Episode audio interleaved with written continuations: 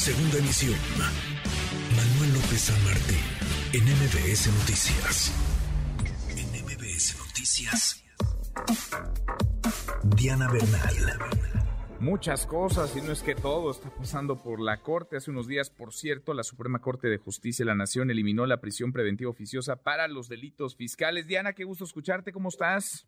Hola Manuel, pues sí, con el gusto de platicar sobre ese tema con el auditorio, porque vemos la relevancia que está adquiriendo por un lado pues, la Suprema Corte con sus decisiones y por otro lado como el titular del Ejecutivo Federal, el presidente, pues persiste en sus, digamos, propósitos o políticas, lo cual pues considero que es legítimo, él tiene derecho a persistir en lo que considere más conveniente, pero siempre y cuando respete el Estado de Derecho.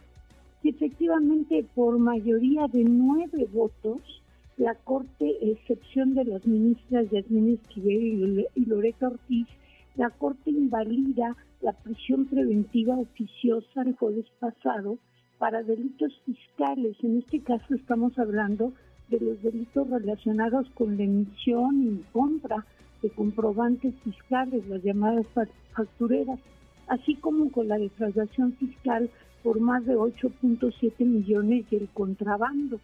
Estos delitos en la ley se decía que procedía de oficio de la prisión preventiva, cuando según la Constitución la prisión preventiva oficiosa, Manuel, es una excepción.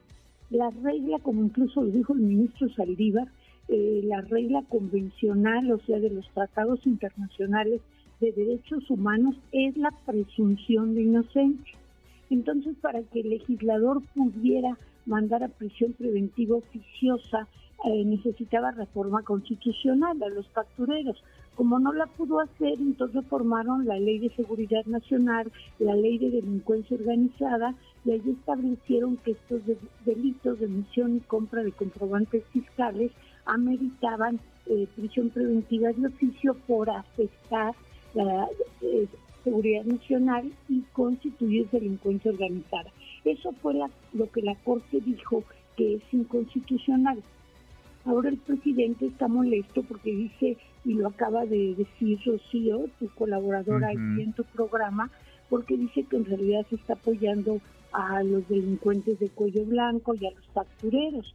Sin embargo, los hechos son, como lo dijo un ministro en la discusión, Manuel, que solo ha habido 12 querellas contra factureros y conocemos varios de nombre famoso que por la presunción de inocencia no voy a mencionar, pero que ni siquiera fueron objeto o sujetos de prisión preventiva oficiosa, sino que están pues en fuga de la justicia en otros países. Entonces realmente eso de meter a todo mundo a la cárcel no garantiza que se realice una auténtica justicia el presidente dice que no importa y que vamos, va a tener también yo creo un plan B como en la reforma electoral y va a volver a mandar una iniciativa.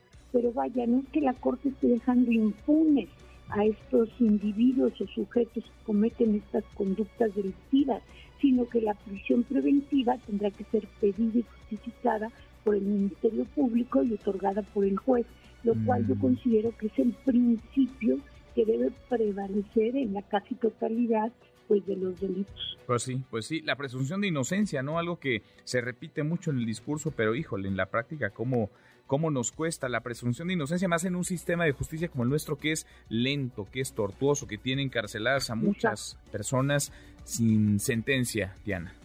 Así es, como sabemos, viene pronto una decisión de la eh, Comisión Interamericana de Derechos Humanos por una violación de derechos de dos personas que estuvieron, Manuel, más de 10, 11, 12 años en prisión preventiva este, oficiosa y finalmente resultaron inocentes de los delitos que se les imputaban. Yo creo que como lo vemos en las películas extranjeras, en las de Estados Unidos en concreto, puedes dejar incluso a un presunto homicidio en libertad y hay muchas formas de garantizar que comparezca a proceso y ya inicie su prisión, su pena de prisión, pues si resulta culpable, pero no penas anticipadas, salvo en casos excepcionales. Y creo que estos supuestos delitos fiscales, digo, estos delitos fiscales no son este, excepcionales como para meditar la oficiosa. y pues así lo consideró la Corte por nueve ministros. Pues sí, ahí está, decisión, decisión tomada ya, se garantiza la presunción, la presunción de inocencia. Gracias, Diana. Gracias, Manuel, una feliz tarde. Otra para ti, que sea una muy buena tarde. MBS Noticias.